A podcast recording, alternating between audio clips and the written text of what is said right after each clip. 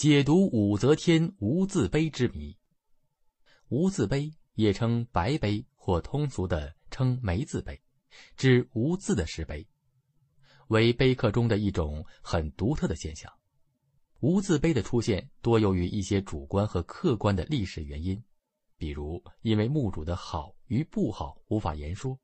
比如最初带有预留性质，而最终没有完成，也可能原先有字，因为一些自然和人为的原因变成无字等等。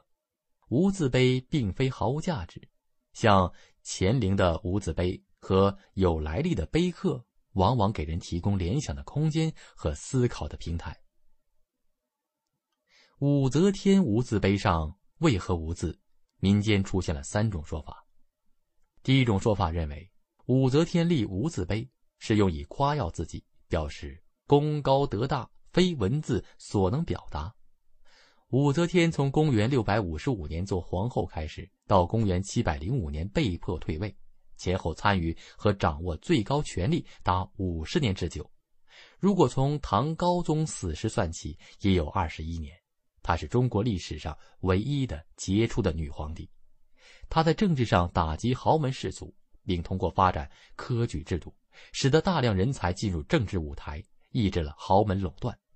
他奖励农桑，兴修水利，减轻徭役，并整顿均田制，使社会经济不断上升，民户数不断增长。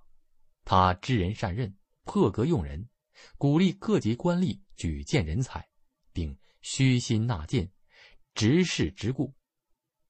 累朝得多事之用，他加强封建国家的边防，改善与边境各族的关系。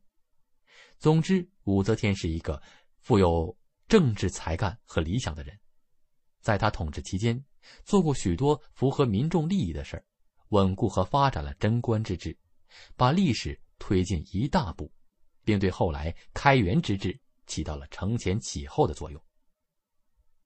第二种说法认为。武则天立无字碑，是因为自知罪孽重大，感到还是不写碑文为好。武则天以阿谀奉承的手段取得信任，从地位较低的才人，爬到掌握大权的皇后，最后窃居皇位，培养党羽，建立宫廷奸党集团，并打着李唐朝廷的旗号消灭异己。任用酷吏，实行告密和滥刑的恐怖政策。唐初社会经济发展呈马鞍形，而武则天当政时处于最低处，在其当政期间，曾失掉了安西四镇，危害了国家的统一。执事之由，武则天无法为自己立传，而只能以无字碑来为后世定基调。畅享听书乐趣，聆听文学盛宴，就在听 book 点 com。天方听书网提醒您，下面的节目更精彩。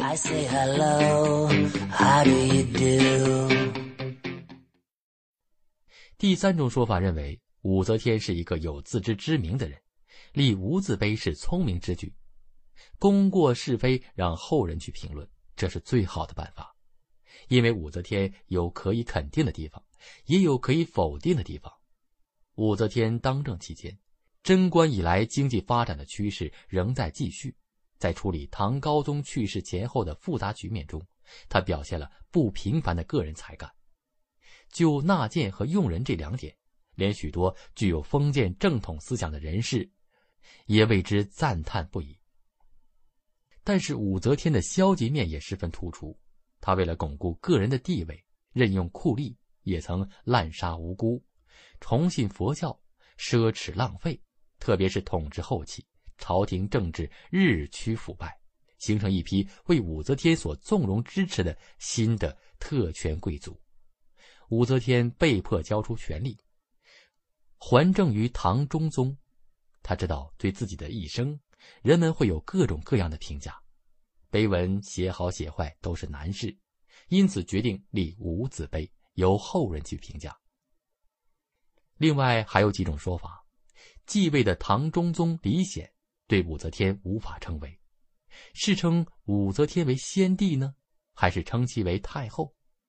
唐中宗虽然是武则天的儿子，却曾被废而复立，因而心怀嫉妒。